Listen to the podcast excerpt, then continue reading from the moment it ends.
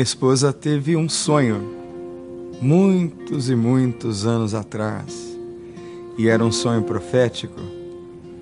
E ela via um muro muito grande, muito alto e um lugar muito pobre, muito humilde e muito violento.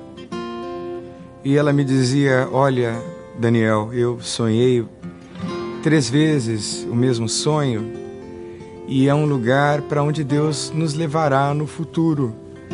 Ah, e eu tenho certeza que nós vamos para lá. Eu não sei se é no Brasil, eu não sei em que parte do mundo está, mas é um lugar de muitos desafios.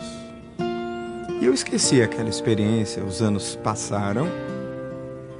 E aí então eu recebi convite para conhecer uma comunidade e estávamos todos dentro do meu carro quando minha esposa me disse: Daniel, este é o lugar.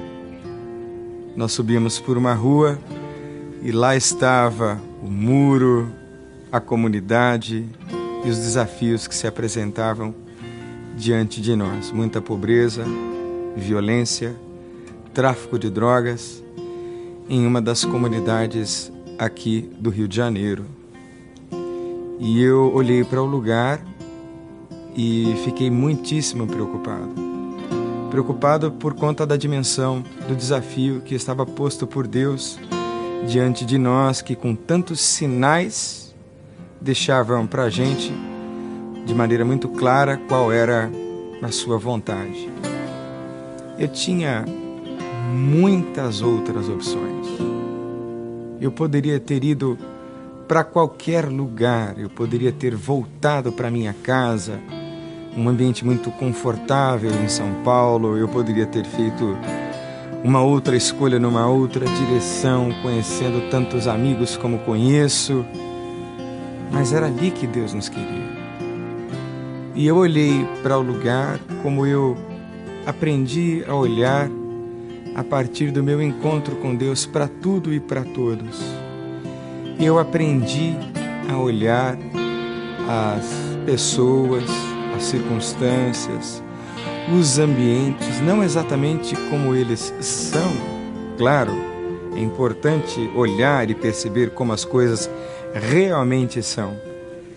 Mas melhor do que isso, talvez seja olhar para o que pode vir a ser esse devir maravilhoso que pode acontecer quando a gente acredita que as pessoas, os ambientes, as sociedades, ou talvez esse pequeno cosmos, esse pequeno mundo que nos cerca, pode ser melhor por causa da nossa presença, por causa da nossa influência. A Bíblia diz que nós somos sal da terra e luz do mundo. É uma responsabilidade que assusta. É grande demais. Sal da terra, da terra toda, sal do mundo, do mundo todo, do mundo inteiro. E aí a gente olha pra gente e diz: Meu Deus, como? Eu sou assim muito pequeno eu mesmo tenho muitas fragilidades e limitações. É verdade.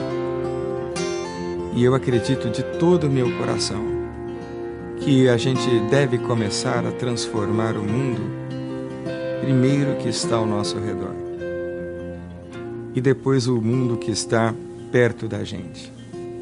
Agora, a gente primeiro precisa ter dentro da gente uma restauração básica, uma libertação primária, fundamental, uma capacidade, uma condição que vem antes para que a gente possa eventualmente ir melhorando o mundo daqueles que estão perto da gente.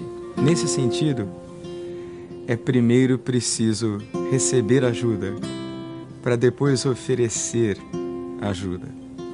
Eu acredito que quando esse caos interior da gente é ordenado pela graça de Deus e pela palavra de Deus, aí sim estaremos preparados para ordenar um pouco o caos exterior. Quando a gente entra no avião, a gente ouve máscaras de oxigênio cairão automaticamente no caso de despressurização da cabine. Coloque a máscara em você primeiro, para depois auxiliar a outros.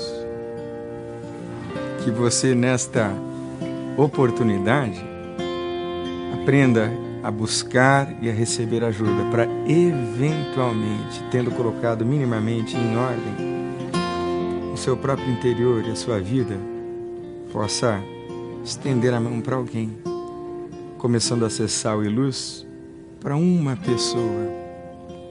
Quem sabe depois isso se multiplica como consequência natural de uma vida saudável e tratada por Deus, no nome de Jesus.